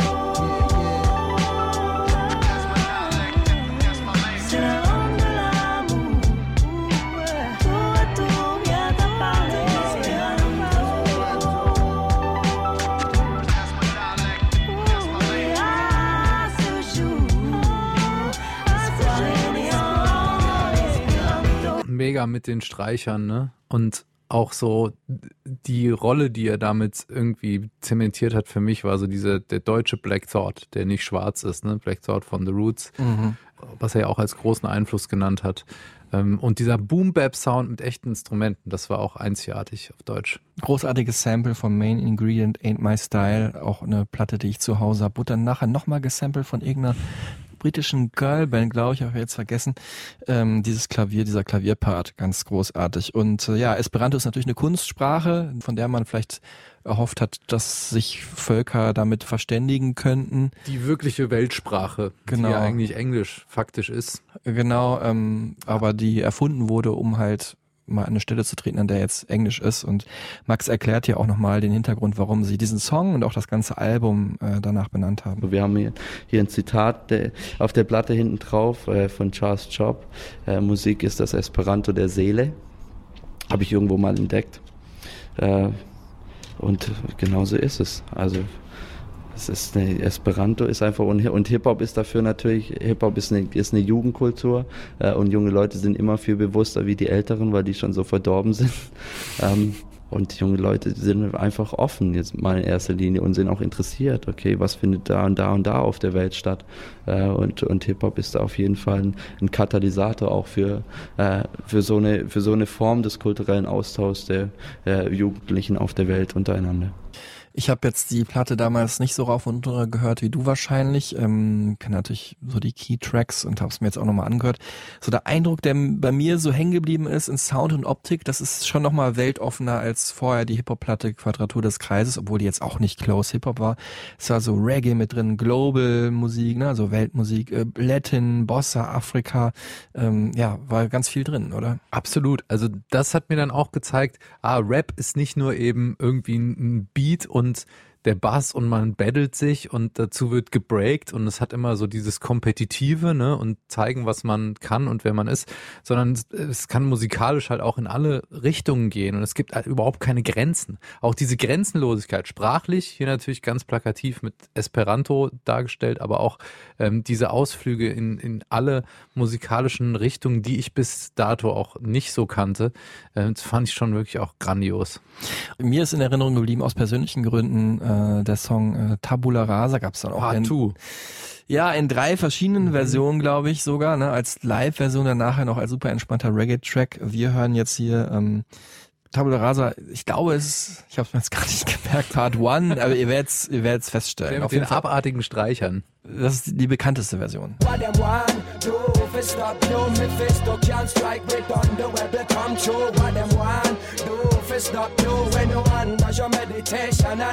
Das ist natürlich Gentleman, mein Namensvetter Tillmann Otto. Shoutout. Ja, als wäre ein Freundeskreis und eine Kolchose noch nicht genug. Es gibt auch noch die FK All-Stars, die dann noch größer gefasst sind. Also wahrscheinlich eher so die Kolchosen-Variante außerhalb Stuttgart, ne, mit Gentleman, Afrop, Herr Seko war eh dabei, Joy, über die wir gleich auch noch sprechen werden. Ähm, ich muss bei dem Song vor allem an äh, meine Ex-Freundin Dina denken. Für die war das, äh, das war nämlich dann ungefähr zu der Zeit, äh, Teenie-Jahre oder späte Teenie-Jahre, für die war das ein Riesenhit und die hat es immer äh, gespielt, äh, glaube ich vor allem in ihrem Urlaub mit ihren Freundinnen, aber das ist dann irgendwie auch so ein bisschen auf mich übergeschwappt. Kein Wunder also auch, dass, also nicht wegen mir und meiner Ex-Freundin, aber kein Wunder, dieser Song ist so geil, dass Max Herre ihn auch jetzt hier nochmal erwähnt, als ich ihn danach gefragt habe, von all den Songs mit Freundeskreis, äh, welche Ihnen da besonders in Erinnerung äh, geblieben sind. Zu all den Songs gibt es eine, immer eine Story und sind mir alle wichtig. So. Ähm, es ist schwierig, so einen rauszuheben, weil wirklich äh, ich mich jetzt auch dadurch, dass ich mich erinnern muss, so an, an die Sachen wieder sehr gut erinnere. Aber ich kann es jetzt, also ich kann alles Mögliche rauspicken. Natürlich Anna rauspicken, wie wir es das zweite Mal gemacht haben. Da war Donato noch unser Gitarrist und es war so ein, so ein Sonntagnachmittagsstimmung. Ähm, wenn der Vorhang fällt, bin ich nach Feuerbach zu Vasi gefahren und wir haben da auf dem Beat von Philipp was gemacht. Ähm, Tabula Rasa natürlich, irgendwie, weil wir da in Ghana waren bei Sekos Mutter und Tyron war dabei und äh, Gentleman war dabei. Auch der Tag, wie wir das aufgenommen haben, Tabula Rasa 1. Gentleman hat bei uns übernachtet. In, ich hatte eine WG mit einem, mit einem Typen, der ihn gebucht hat damals. Er war mit City Walks unterwegs und hat ihn gebucht als, äh, ja, also für so eine Reggae-Party und der war eben da. Dann ist er halt mit ins Studio und so ist das Ding halt entstanden. Auf dem Kilimanjaro des Web-Szenarios waren damals. Ja, und ein Song äh, hat dir natürlich gefehlt und auch in den kurzen fünf schon gefehlt, wahrscheinlich der bekannteste Song äh, von äh, Freundeskreis bis heute. Natürlich, den wollen wir nicht aussparen. Ich habe ihn aufgespart für dieses Kapitel über Joy, um die es jetzt geht. Hier ist äh, mit dir. Wenn ich schon, was du später mal bereuen wirst. Doch heute Nacht brauch ich bisschen mehr als Freundschaft. Bitte schau mich nicht so an, deine Blicke sind gefährlich. Du ehrlich, ich bekehr dich. Dir steht die Zeit still, du verwirrst mich, bist zu viel für mich, spür wie du mein Leben brichst. Ist es mehr als nur ein Spiel, leg die Karten auf den Tisch, meinst du, ich bleib kühl, wenn du bei mir bist. Deutsche Jay-Z und Beyoncé auch einfach, ne? Geiles Bild, ja. Muss man auch einfach so sagen. Und es hat natürlich auch super gepasst zu meiner Liebesgeschichte mit Anna, ne? Damals, wir waren dann einfach ein absolutes Dreamteam und dieser Song und die beiden da in Griechenland auf den weißen Felsen. Also man kann das alles sich besser nicht ausdenken. Santorini, da wollte ich auch immer noch mal hin, war ich noch nie. Diese Ich Insel, weiße Gebäude, blaue Türen und das blaue Meer. Villa auf der Klippe sozusagen. Äh, Griechenland, Insider sagen, es ist etwas überschätzt, weil halt die Touri-Insel, aber ich finde es einfach wunderschön von der Optik her. Griechenland zieht sich dann Storytelling auch durch, äh, das merken wir da auch wieder. Genau, äh, du hast von deiner Liebesgeschichte erzählt, äh, aber jetzt erzählt Max Herremer seine Liebesgeschichte. Philipp hat ein Beat gemacht und ich habe es gehört und war im Studio und war ein bisschen in der mit dir Stimmung einfach eh schon. Und dann kam mir diese erste Line gleich. Ich habe ich habe nicht gerappt auf das Ding gleich, weil ich gleich dachte, okay, das ist was, wo ich drauf singen kann. Und dann kam diese, mit dir steht die Zeit still. Das war so das erste Ding, so die erste Idee, die ich hatte. Und dann habe ich ja das mit nach Hause genommen und habe dran, dran rumgefeilt und so. Und hab, dann kam mir die Idee, okay, eigentlich ist es ja cool, ein Duett draus zu machen. Ähm, und dann habe ich ja Peter Hoff von Benstown angerufen und so. Wir haben früher mit Cassandra ja einiges gemacht. Äh, Cassandra hat einen Plattendeal jetzt mit, einer, mit, einer, mit einem Hamburger Label und es war schwierig, sie zu kriegen, weil das alles wieder businessmäßig ist und ich habe da eh keinen Bock drauf dann. Ähm, und dann habe ich Peter Hoff von Benstown angerufen und gesagt, hey, du bist doch der R&B-Mensch in Stuttgart, sag uns mal, wer irgendwie Deutsch ist und trotzdem R&B singen kann. Dann hat er gesagt, ja, die Beste ist die Joy. Joy Denalani aus Berlin und die war dann zufällig auch bei Benstown, weil sie mit denen auch für ihre eigene Platte produziert, mit Tom Miller was für seine Platte gemacht hat. Ähm, und äh, wir haben uns getroffen und sie fand das äh, süß und sie fand mich süß. Und dann haben wir das, sind wir zusammen ins Studio, haben das Stück gemacht und ähm, also man hört, man kann sich das Stück anhören und äh, hört auf jeden Fall, dass da auch eine Chemie war. Während dieses Songs haben die sich verliebt. Das ist auch Das ist so schön. Jay-Z und Beyoncé eigentlich auch? Müsst ihr nochmal Während nachgoogeln. On the Run? Nee, das war alles schon. Bei denen Crazy ist ja mehr Love, gestaged. ne? Ja. Alles Crazy in Love, ja. Ja, weiß nicht genau. Ja, auf jeden Fall, man spürt es, finde ich auch. Es ist nicht so mein Favorite Track, muss ich sagen, wahrscheinlich, weil er einfach zu oft lief, aber man spürt es wirklich. Auch die Text, der Text ist echt auch, also spricht ja einem verliebten Paar aus der Seele, ohne dass er jetzt zu cheesy ist. Der ist auch so ein bisschen, also dirty ist jetzt übertrieben, aber so ein bisschen. Naughty. Ja, genau.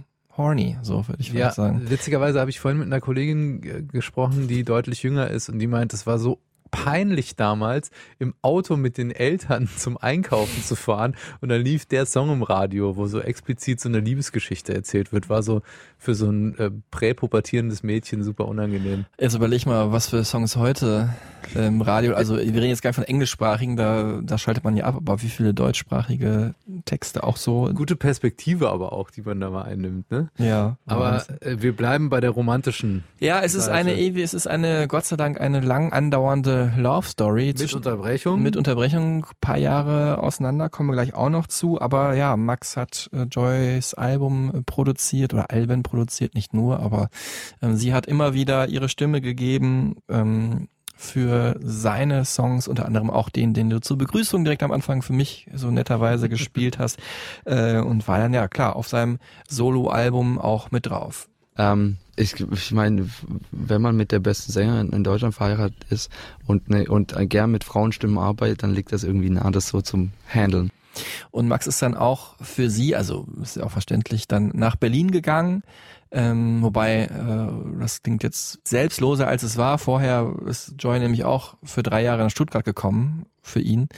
Ja, aber jetzt haben die in Berlin ihre Plattenfirma gegründet. Äh, ich glaube, Joys Schwester hat eine ganz lange Zeit, zumindest äh, da in leitender Funktion, zumindest habe ich immer mit ihr zusammen gearbeitet, als ich noch bei meiner alten Firma gearbeitet habe.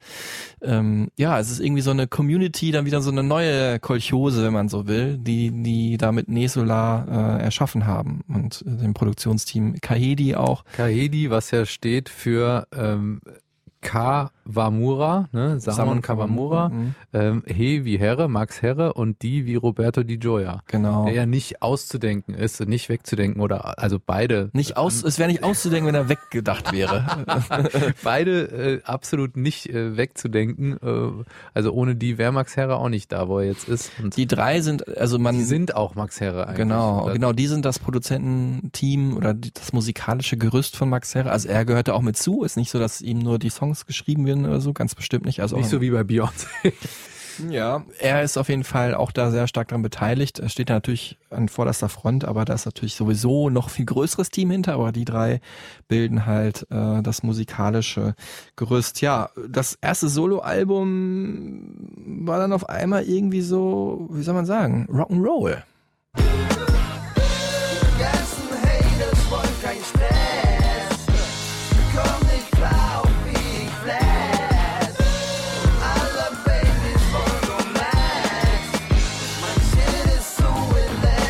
Ja, das war so ein bisschen die Lenny Kravitzisierung dann, ne? Das hat mich natürlich total abgeholt, der Song.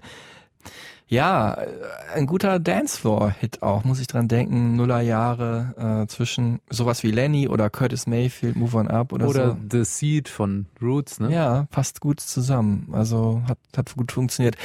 Es ging da schon so ein bisschen los auf dem Album und dann wurde es noch ein bisschen stärker äh, auf dem zweiten Soloalbum Ein geschenkter Tag, wo wir vorhin auch schon den Titeltrack gehört haben, dass ähm, Max sich so ein bisschen abgewandt hat vom Hip-Hop. Das lag so ein bisschen an der Musikszene damals, aber auch so an der Eigenanalyse, kann man vielleicht so sagen. Oder sagt er so? Auf der einen Seite begrüße ich, dass so Rap angekommen ist, da wo das auch in Amerika und Frankreich ist. Also dass es wirklich ein Sprachrohr ist für eine bestimmte Schicht und ja, also dass vor allem auch wirklich es inzwischen so ist, dass es war schon früher so, dass viele der Protagonisten im Rap, die dann vorne standen, gar nicht die Breaker oder die Sprüher oder die Community, aber die Leute, die, die so die Aushängeschilder wurden, dass es Deutsche waren. Also Deutsche mit deutschen Eltern. Das gab immer ein paar andere, wie bei den Massiven und so weiter, aber es war irgendwie komischerweise so. Inzwischen ist es wirklich so, dass, ja, dass es, es gibt einen Bushido und, und es gibt eben Leute wirklich, die aus einem, ja, aus einem bestimmten Background kommen, die das, die das jetzt äh, transportieren, Rap. Das finde ich cool. Ich finde es, äh, was ich auch okay finde, ist wirklich, wenn es ein Spiegel ist, sozusagen, wenn Leute, also einfach erzählen, was los ist. Was die Ge Gefahr ist, die ich darin sehe, ist, dass es halt einfach wieder so ein Trittbrettfahrertum gibt. Es ganz viele Leute, die jetzt auf Straße und Gangster machen und äh, die das einfach nicht sind. Äh, ja, und einfach, und das finde ich einfach, das ist halt im Rap für mich nach wie vor ist das einfach so eine Diskrepanz, weil für mich Rap wirklich die eine der authentischsten Musikformen eigentlich ist. Also und, äh, und das he- heißt für mich auch, wenn jemand irgendwie äh, aus Stuttgart West kommt, dann muss er nicht so tun, als wäre er aus, äh, aus Neukölln. Bedeutet aber auch, wenn jemand aus äh, ähm, Kreuzberg 61 ist, ja, dann muss er nicht so tun, als wäre er ein 36er. Also das ist für mich auch äh, dann nicht authentisch. Da waren jetzt auch viele Codes drin, ne? Ja, Kreuzberg ist, sag ich mal, nicht durchgentrifiziert, aber ein bisschen lockerere studentische Gegend, wo aber auch äh, ganz viele Generationen schon seit Jahrzehnten leben und 36 ist dann so ein bisschen die rauere Gegend. Aber Max Herre ist ja auch der König vom Prenzlauer Berg. Von daher Das stimmt, selbst ja. betitelt. Äh, wo er auch übrigens erzählt hat, dass die gar nicht so oft in Prenzlauer Berg sind, weil Joy nämlich als alte Wessi äh, ist halt so ein bisschen, also Ossi ist halt eine andere Gegend so, ne? Hat man früher nicht abgehangen, so ist nicht so ihr Swag. Eher so Äh, Gleisdreieck. In dem Song äh, äh, King of Prenzlauer Berg geht's aber um halt um das Klischeebild des Schwaben, der da irgendwie Projekte abstartet, nicht um Max übrigens selber. Ich musste beim äh, Titel äh, ein geschenkter Tag auch so ein bisschen, weil da war er ja mit Joy auseinander bei dem Album, an das Lost Weekend von äh, John Lennon denken, das ja so 18 Mhm. Monate gedauert hat, wo er mit Yoko Ono auseinander war und bei Max Herre hat es so ein bisschen umformuliert, ein geschenkter Tag, ist wahrscheinlich ein bisschen weit hergedacht. Egal, auf jeden Fall ähm, hat ihn da ja so die Singer-Songwriter-Lust gepackt. Und da musste er erstmal feststellen, erzählt er jetzt hier gleich, als Rapper, man kann ja nicht so einfach umswitchen und sagen, so, jetzt mache ich mal hier einen Song in Singer-Songwriter-Tradition. Ich fing an, mich darauf zu probieren, zu texten und ähm, habe gemerkt, das, was ich erzählen will, ähm, das lässt sich nicht in, in Raps fassen. Ne? Äh, Raps sind sehr narrativ und sehr direkt und äh, man gibt relativ, ja, man ist sehr, sehr nah an der Realität irgendwie. Und ich habe gemerkt, ich muss was, ja, ich will was anderes. Und ich muss auch eine andere Sprache dafür entwickeln, eine, die viel bildlicher ist, die Dinge beschreibt, ohne sie explizit beim Namen zu nennen. Ähm, und ich habe auch schon parallel natürlich, auch, auch schon vor Jahren parallel eine ganz andere Musik gehört und auch, äh, auch mich interessiert für andere Sachen. Auch auf meiner letzten Platte schon mich probiert mit äh, Folk-Sachen und rockigeren Sachen. Und ja, habe gemerkt, das ist eigentlich der Punkt, an dem ich da anknüpfen will wieder. Und habe die Gitarre in die Hand genommen, habe ein bisschen probiert, war ein lausiger Gitarrist. Ich habe als Kind gespielt und dann immer mal wieder so ein bisschen. Und habe gemerkt, okay, das ist aber, wo es wo es hin soll. Ja, und da muss ich sagen, da war ich dann so ein bisschen raus, weil er hat es ja selber gesagt, Authentizität ist immer das höchste Gut. Und für mich war es dann so ein bisschen gewollt. Weißt Mhm. du, der, der Gitarren-Storyteller Max Herre. Der hat für mich dann nicht, nicht so funktioniert, wie er mich vorher berührt und bewegt hat, weißt du? Aber natürlich auch, weil ich da musikalisch in einer anderen Phase war. Da war dann irgendwie Phoenix, da war Indie, ne, Ende 2000er. Da äh, war ich dann musikalisch auf einem anderen Planeten kurz mal unterwegs. Und es ist dann so leicht an mir vorbeigezogen. Ging es dir ähnlich? Ja, es ist auf jeden Fall die Platte, mit der ich am wenigsten anfangen konnte, damals und auch heute noch kann. Authentizität weiß ich nicht, ähm, aber sowieso so deutsche Songschreiberkunst der 70er Jahre ist für mich jetzt nicht unbedingt ähm, wie für Max Herre in diesem Album was, was ich gerne höre oder was für ihn jetzt hier zum Vorbild wurde. Da sind natürlich Er hat ja auch Udo Lindenberg und Rio Reisemann als die größten Einflüsse genannt. Ne? Genau, und das erzählt er uns hier jetzt auch nochmal. Äh, davor sage ich noch, äh, ich glaube, es ist einfach musikalisch dann einfach nicht so sehr bei mir gewesen, unabhängig davon, was ich damals gehört habe. Ich also finde auch viele Bands aus den 70ern cool, von, weiß ich nicht, äh, oder aus der Ära, sag ich mal, von Pink Mhm. Floyd bis äh, Led Zeppelin oder so. Aber ja, wahrscheinlich bin ich da doch nicht so sehr Team Reiser oder Lindenberg, wie Max das hier ist. Der erzählt nämlich hier, was für ein großer Fan von Udo Lindenberg er ist und ähm, wie oft er schon das Vergnügen hatte, mit ihm zusammenzuarbeiten. Und direkt danach hören wir auch den Song, den er auf dem Album von Udo nämlich gecovert hat. Udo Lindenberg ist so, habe ich so eine ganz direkte Verbindung zu, weil das war das erste Rockkonzert, was ich gesehen habe mit elf in der Schleierhalle in Stuttgart. Vor 10.000 Leuten hat er da die Götterhämmerung-Tour gespielt und das war natürlich beeindruckend. Und äh, ich bin da hingegangen mit einer Freundin meiner Mutter und, und deren Sohn, die totaler Fan war und er war auch, kannte auch die Sachen und so bin ich da reingekommen, dass wir wirklich diese Udo-Platten gehört haben mit 10, 11, 12 und ich das auch, auch gesungen habe. Und äh, ja, also mit Udo verbindet mich natürlich eine Tradition. Wir haben dann gearbeitet, wir haben 97 auf Quadratur des Kreises mit Freundeskreis habe ich zum ersten Mal was gecovert.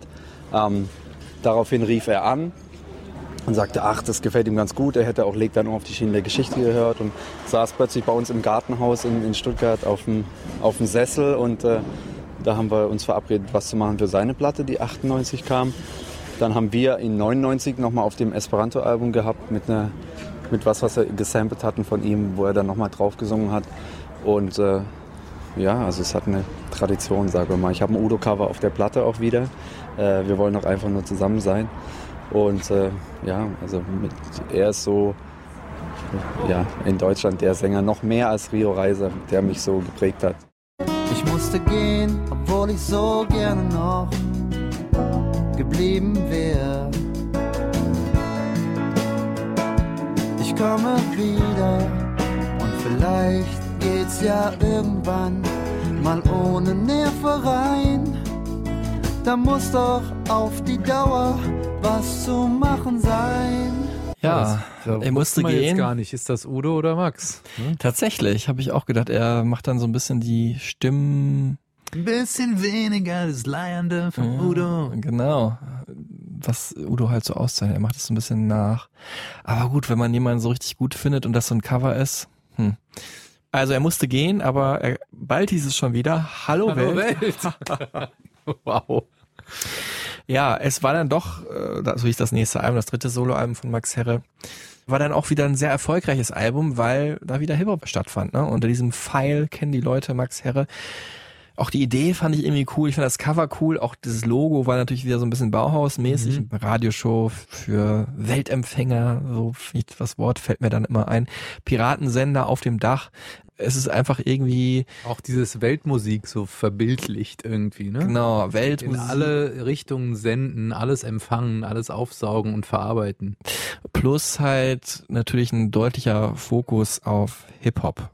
Und Max erzählt uns hier nochmal, wie er seine erste große Liebe noch vor Joy, den Hip-Hop, wieder entdeckt hat. Dann kam eigentlich so Anfang der, der 10er Jahre mit der Casper-Platte, mit Materia und dann auch mit Sammy Deluxe, Schwarz-Weiß-Platte, äh, wieder so Platten raus, wo ich dachte, ja cool, nee, das macht Spaß und man kriegt da alles unter. Und das jetzt neben englischsprachigen Sachen äh, natürlich, die immer für mich eine wichtige Rolle spielen, fand das aber, glaube ich, so war das schon äh, ja so, ein- so ein Weg zurück für mich auch. Ich dachte, das macht es doch wieder, es macht Spaß. Ich habe es im Studio immer auch, haben wir Beats produziert, jetzt rap mal wieder drüber. Und, äh, das hat total Spaß gemacht, die Platte zu machen, weil es wirklich war ein bisschen wie Fahrradfahren oder Skilaufen oder sowas, was man länger nicht gemacht hat. Und dann, das, ich hatte das Gefühl, dass äh, ich habe es nicht verlernt. Ja, am Ende kam dann sowas raus, sag ich mal, die deutschen Gorillas so ein bisschen, ne? Also so, wie so eine Compilation mit vielen Gästen.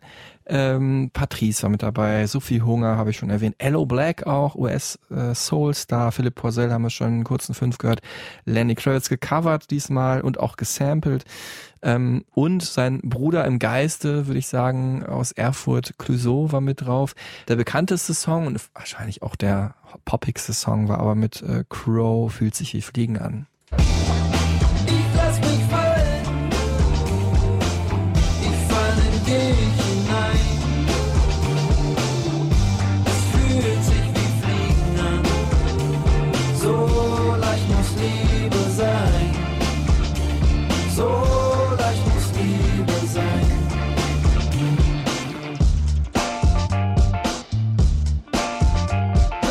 Damit hat er dann auch irgendwie die nächste Generation Stuttgart mit reingeholt. Wieder, Geil, ne? ja. ja. Und Crow war damals ja eh schon up and coming und hat dann durch Max Herre ja auch so einen Ritterschlag bekommen. Und generell war es für ihn auch so ein bisschen, ey, alle, die mir irgendwie wichtig sind, die bringe ich mal hier auf eine Platte. Und auch dieser, da wieder dieser Freundeskreis Spirit auf eine Art, ne? Ja, er will was Cooles tun und seine lieben Leute mitnehmen. Das ist so das, was Max Herre auch dann so als Menschen auszeichnet. Wie hat dir die Platte gefallen? Ja, ich fand die gut, aber auch da war ich äh, nicht mehr so drin. Ich war dann wieder richtig drin bei der MTV Unplugged, Mhm. die dann ja wie eine Best-of mit wunderschöner Instrumentierung das alles nochmal äh, so auf dem Silbertablett einem serviert hat. Das ganze Schaffen von Max und seinen, seinen äh, Weggefährtinnen und Gefährten. Wie hieß es? Kahedi? Kahedi Radio Show. Genau, äh, nach dem Produzententrio benannt und das Grundkonzept von Hallo Welt aufgegriffen, in die Welt rauszusenden. Fab Five Freddy, wir haben es vorhin schon erwähnt. Einer der berühmtesten Hip-Hop Presenter überhaupt, hat damals bei MTV moderiert, seine eigene Hip-Hop-Sendung, äh, hat da auch äh, diese Show gehostet, saß in so einem, saß in diesem kleinen Ja, Booth, Kabuff, was vormals auf dem Dach war und das Albumcover zierte, das haben sie halt ins Studio geholt und ey, es ist super schön anzuschauen. Für mich war es ein bisschen äh, viel, muss ich sagen. Es war ein bisschen, weil gerade, glaube ich, dieses Album vorher so ein bisschen mehr Street dann wieder war, war das dann so ein bisschen zu viel, auch mit Orchester und so. Aber trotzdem schöne Sache, schöne Sache, dieses Ding. Aber dann kam das Werk, was, glaube ich, dir auch ganz viel bedeutet hat. Ähm, wir haben noch gar nicht den Titeltrack gehört, fällt mir da gerade ein. Äh, Ganz außergewöhnliche Platte, die für mich und alle, glaube ich, überhaupt die in Deutschland Musik mögen, sage ich jetzt mal, nochmal eine ganz andere Facette gezeigt hat. Nicht nur was für Max Herre gehen kann, sondern was überhaupt so gehen kann. Das war nämlich Athen. 5 km auf dem Seitenstreifen. Auf unserer gemeinsamen Reise. Wir kommen nie bis Athen und ich wollte mit dir nach Athen. Doch hier kommen wir leider nicht weiter.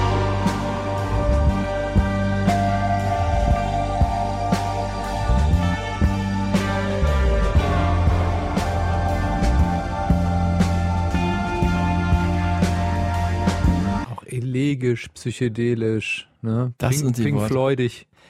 Genau, über die Musik lass uns gleich sprechen. Lassen wir erstmal Max zu Wort kommen. Es war eine sehr persönliche Platte, Athen. Wir haben vorhin schon angedeutet, Griechenland hat immer oder diese Stadt gerade eine Bedeutung für ihn und für seine Familie gehabt. Ähm, ja, er erzählt einfach selber genau in welcher, wie in welcher Form. Das ist ein Roadtrip und äh, ähm, Athen sozusagen als dieser Sehnsuchtsort, den ich da ausmache, der ähm, ja, begleitet mich schon eine Weile. Mein Vater hat da gelebt in den 80er Jahren, deshalb waren wir viel da als Kinder. Der hat drei Jahre gelebt. Ähm, mein Großvater mütterlicherseits hat er in den 20er Jahren gelebt. Mein ältester Onkel ist da aufgewachsen. Also es gab relativ viele Bezüge dahin. Das ist gar nicht so sehr Thema der Platte.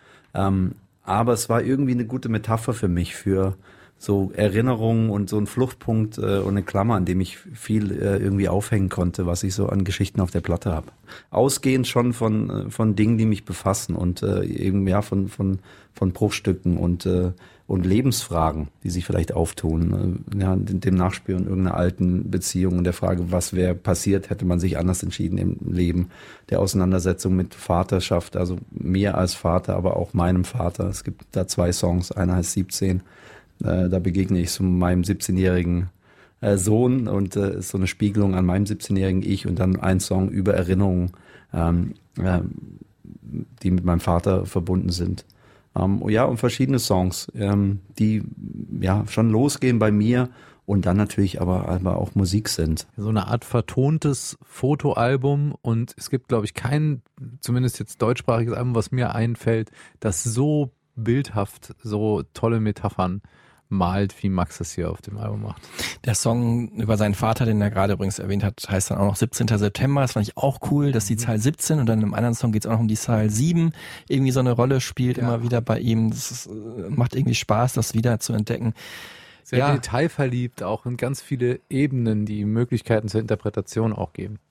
Ja, ähm, er hat dann noch äh, in einer anderen Antwort erzählt, dass ähm, dieser Roadtrip, den er so nie nach äh, Athen gemacht hat, äh, sondern in eine andere Stadt, dann aber auch wiederum mit einer Deutsch-Griechin war, auch Musikerin, auch deswegen so halb verewigt. Und das ist ja auch das Schöne, dass äh, auch das Konzept des Albums, das geht ja um Erinnerungen, mhm. dass die ja nie so hundertprozentig eindeutig sind. Je länger sie weg sind, verschwimmen sie, man verbastelt die irgendwie zusammen. Ach nee, wir sind ja gar nicht nach Athen gefahren, sondern nach, ha, ha. Ja. Und ähm, das Geile an der Sache ist, ist nicht nur äh, semantisch, also in Texten kommt das vor, sondern das wird auch durch die Musik wieder gespiegelt.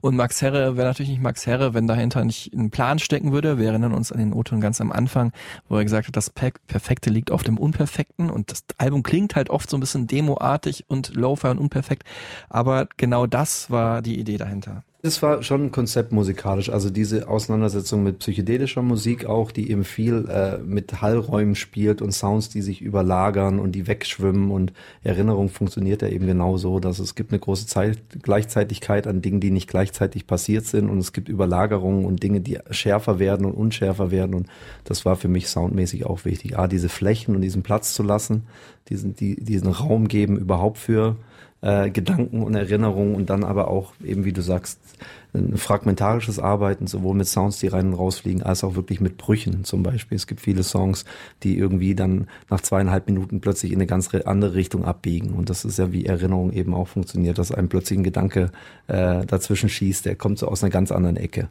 Dieses Erinnerungskonzept beschert uns dann ja, moderne Hip-Hop-Beats, die natürlich auch mit Drum Machine aus, der 80, aus den 80er mhm. Jahren gemacht werden, ne? 808-Style im Trap oder so. Dann psychedelische 70er Musik, äh, traditionelle griechische Rembetiko-Musik, äh, jazzige Klänge äh, natürlich. Äh, also so ein bisschen auch wie so ein Rückblick nicht nur auf die, äh, die Sachen ne, erinnerungstechnisch, die ihn, ihm in seinem Leben passiert sind, sondern auch auf die Musikstile, die er mal gut fand. Und äh, eine Musikrichtung, die ihm da ganz besonders am Herzen liegt, ähm, die äh, finden wir halt auch wieder in dem äh, Song Nachts von äh, Panterei. Also ähm, das ist eine Band, äh, eine ehemalige DDR-Band. Max Herr hat da ganz viele Sachen auf dem äh, Amiga-Label gefunden und erzählt uns hier auch nochmal, warum das für ihn so wichtig war oder welche Musik er da ganz besonders geschätzt hat. Und danach hören wir kurz den Song, äh, wo er Panterei gesampelt hat. Nachts heißt das Lied. Und äh, das passt natürlich auch wieder wunderbar, weil diese DDR-Band hat sich ja nach einem griechischen Ausspruch, Panterei heißt, glaube ich, alles fließt, benannt. Also das muss man auf jeden Fall sehr selektiv äh, betrachten, das ganze Feld. Ja, aber trotzdem, also ich kann vier, fünf Namen nennen. Äh, Emmerling, Hansi Biel, äh, Jürgen Kehrt, ähm, Ursula Fischer.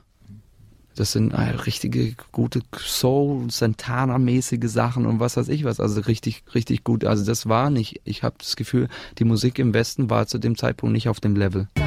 Werf Manuskript in den Kamin, Funken springen über und entzünden die Gardinen. Und mein Bett steht in Flammen und sie hält mich gefangen. Die Nacht streckt ihre Hände aus, deckt alles ringsum zu. Bin allein in meinem Haus und finde Also ich finde wirklich, ähm, das ist in Deutschland unerreicht, diese Platte. Trotzdem ist es auch nicht nur selbstreferenziell, obwohl es Erinnerungen äh, wiedergibt oder äh, musikalisch untermalt, sondern es ist auch total zeitgemäß mit äh, Sans Papier, zum Beispiel dem, dem Song Mhm. über Geflüchtete, die ohne Papiere in ein neues, Unbekanntes aufbrechen, was ja damals genau die Zeit war, in der das halt das größte politische Thema in Deutschland war, Mhm. ähm, wo man halt auch merkt, okay, er, er kann es trotzdem nicht sein lassen, auch wenn er sich mit sich selbst beschäftigt, schaut er nach rechts und links, was ist in der Welt los.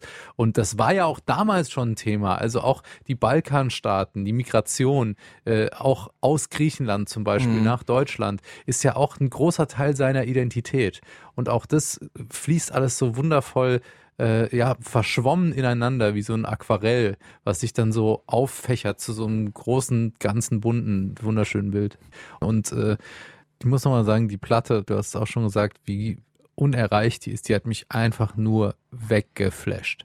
Mhm. Also wie so ein, äh, wie so ein Schwung Welle, der aus dem, aus dem Meer kommt, einfach weggeblasen und ich bin aufgewacht und habe gedacht, wow, was ist denn jetzt gerade passiert? Also, dass Max Herre so eine Platte nochmal raushaut, hätte ich auch wirklich nicht gedacht mit dem, was er zuvor gemacht hat. Ich dachte so, ja, okay, mit MTV Unplugged ist so, das ist so ein Ritterschlag, ne? Da Mhm. kann man sich dann echt auch zurücklehnen und äh, was er da gemacht hat, ist sein ganzes Schaffen nochmal so gekrönt zu haben mit so einer wahnsinnig genialen Art, das alles miteinander zu verbinden und dadurch eigentlich ein eigenes Genre zu schaffen, was es so in deutscher Sprache irgendwie nicht gab, was total zeitlos auch ist Hm. und überhaupt nicht versucht, irgendwas zu sein, was zu dem Zeitpunkt gerade irgendwie musikalisch angesagt war oder so. Gar nicht.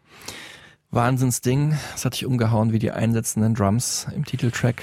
Nach ungefähr zwei Minuten kommen die auch erst. Davor ist ein ja, Ja, Monolog. auch super lange Tracks. Ne? Ja, das war ja auch zu der Zeit überhaupt nicht Egal. angesagt, streamingmäßig oder so. Scheißegal. Egal, egal. Ich, ich muss auch nochmal sagen, es wird mir gerade erst bewusst, und das ist oft so, wenn wir hier Stereotypen-Folgen aufnehmen, da muss ich dir auch sehr für danken, für deine ganze Vorarbeit und alles, was du hier auch reinbringst, äh, dass mir dann immer am Ende der Folge sowas wie Schuppen von den Augen fällt, ja. Und es Mhm. ist in dem Fall von Max Herre, dass er quasi das, was Hip-Hop in der Essenz ist, nämlich auch das Sampling, ne? Und das äh, sich aus verschiedenen Kulturen bedienen und da was Eigenes draus schaffen, dass er das mit Athen wirklich so äh, ganzheitlich mit verschiedensten Genres und ähm, Themen auch gemacht hat, ne? Also wirklich wie so eine Collage eigentlich Rap ohne Rap zu machen. Mhm.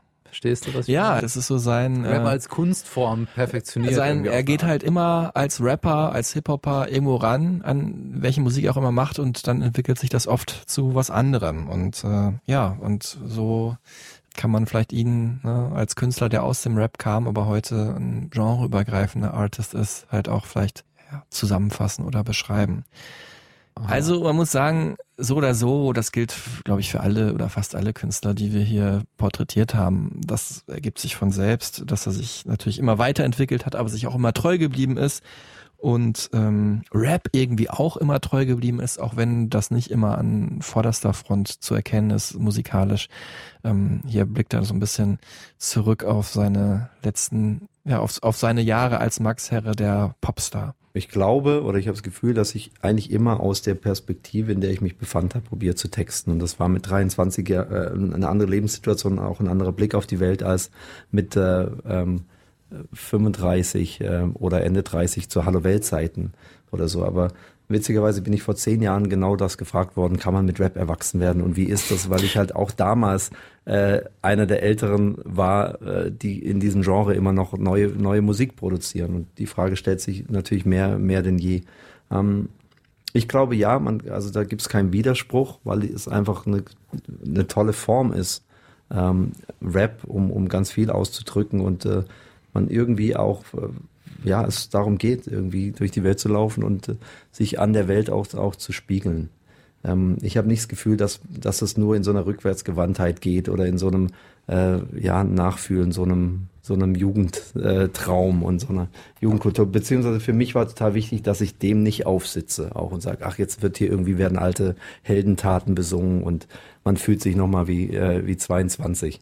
Ähm, aber wir sind die erste Generation. Im, im Rock'n'Roll ist es beantwortet die Frage, ob das geht. Mick Jagger hat immer noch die gleiche Jeanshosengröße und, und macht sein Ding und äh, Singer-Songwriter wie Dylan sowieso sind auf der äh, wie heißt sie, Everlasting Tour oder äh, Forever, Forever unterwegs Tour. Ähm, wir definieren das gerade auf dem Weg.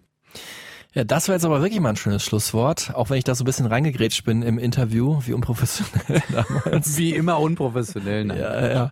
ja, ey, Wahnsinn. Hammer. Das war anderthalb Stunden. Wir haben uns ziemlich gut eingehalten. Stereotypen, Folge 75, Jubiläumsfolge zu Max Herre, unserem Geburtstagskind. Jetzt hast du genug gehört, Max. Es gäbe auch Feiern mit feiern, der Joy ja. und deinen Mal beiden Kids. Uso trinken oder drei. Äh, genau, die Kids vielleicht noch äh, eine Fassbrause. Ich weiß gar nicht, wie alt Die sind 20. Ja, der Ältere, glaube ich. Weiß. Ja, die sind auf jeden Fall im Geht auch trinkfähigen Alter, sag ich. Die wir halt auch, stoßen auch nochmal an im Radler. Prost. Das war's. Äh, vielen Dank, Tillmann Kölner. Es hat mich sehr gefreut, dich mal wieder zu begrüßen. Vielen Dank, Marc Mühlenbrock. Ich freue mich immer wieder hier zu sein und äh, es ist mein äh, seelisches Zuhause, merke ich jetzt gerade wieder. Ach, schön, das freut mich. Äh, gerne in Zukunft wieder. Und äh, wenn ihr jetzt Lust bekommen habt auf Max Herre, dann hört euch die Supertunes an, die wir mit viel Liebe bestückt haben. Und ähm, es geht auf jeden Fall weiter. 75 ist nicht das Ende ähm, mit der nächsten Folge. Was dann passieren wird, weiß ich noch nicht genau, ist noch offen, ähm, aber werdet ihr dann früh genug erfahren. Ähm, und äh, bis dahin äh, macht's gut. Vielen, vielen Dank fürs Zuhören. Liked, teilt und spreadet das Wort über Stereotypen und äh, vor allem bleibt gesund und tschüss zusammen. Passt auf euch auf und tschüss zusammen.